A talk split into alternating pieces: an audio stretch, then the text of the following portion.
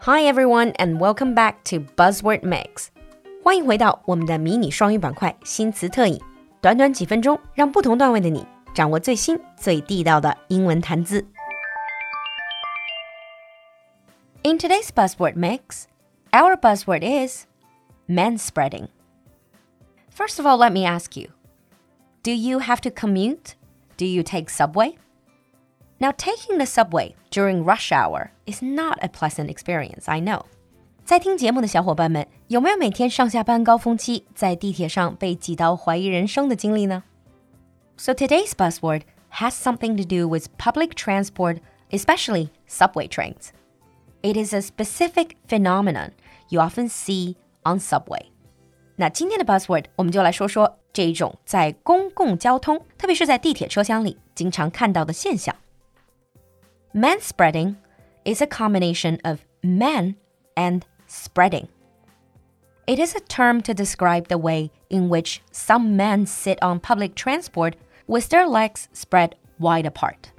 其实这个 manspreading 就是指在公共交通，比如地铁车厢里，有些乘客，特别是男性乘客，岔开双腿的这种豪放坐姿。They sit in such a way as to encroach on an adjacent seat or seats. 这种坐姿也很明显侵占了邻座的空间。Technically, anyone can manspread, men or women.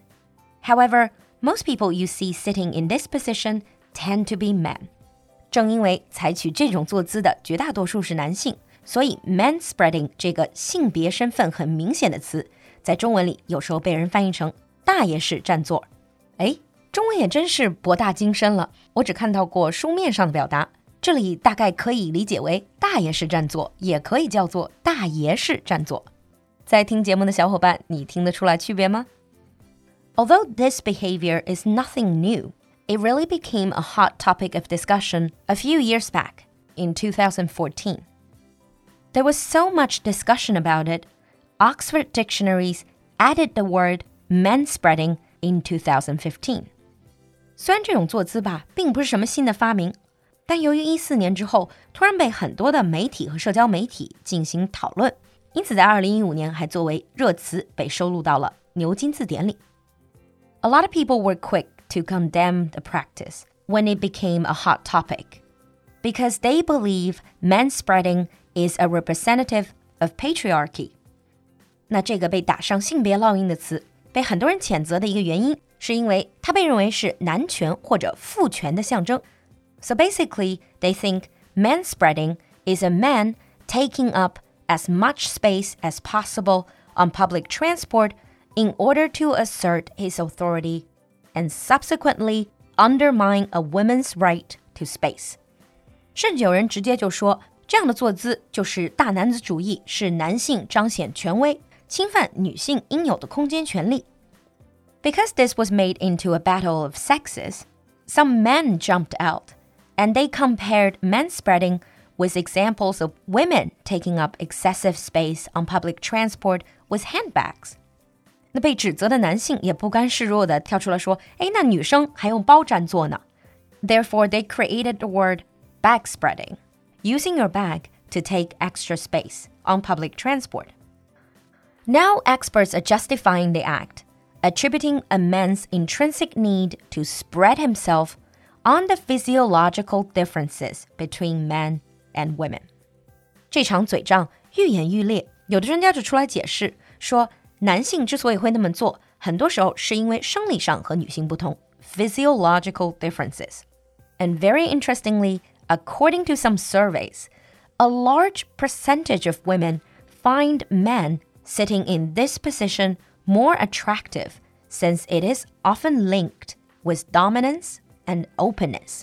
甚至还有调研说，这样的坐姿更能展现男性的控制、支配力和开放、坦率的性格 （dominance and openness），而这种坐姿也因此更能够吸引女性。Well, maybe not on public transport. Now, whatever your take on manspreading is, across the globe, you hear a lot of criticism against this behavior. In 2016, the Metropolitan Transit Authority in New York released an official anti-man spreading campaign。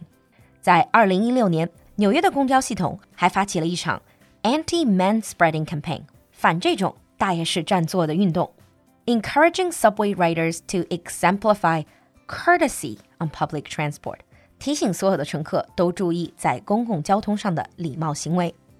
So now let's move on to sample sentences. Sample 1. Some people say that the talk of men spreading is more about public space than gender.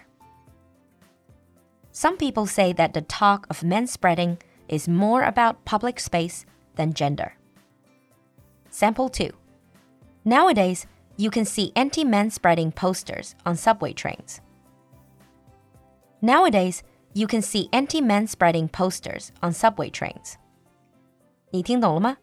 关注我们的公众号“露露的英文小酒馆”来获取更多拓展内容，也别忘了在公众号的下方菜单点进“酒馆铺子”来看看我们最温暖的圣诞新品。So what do you think about men spreading or bag spreading？期待你的分享，我们下期见。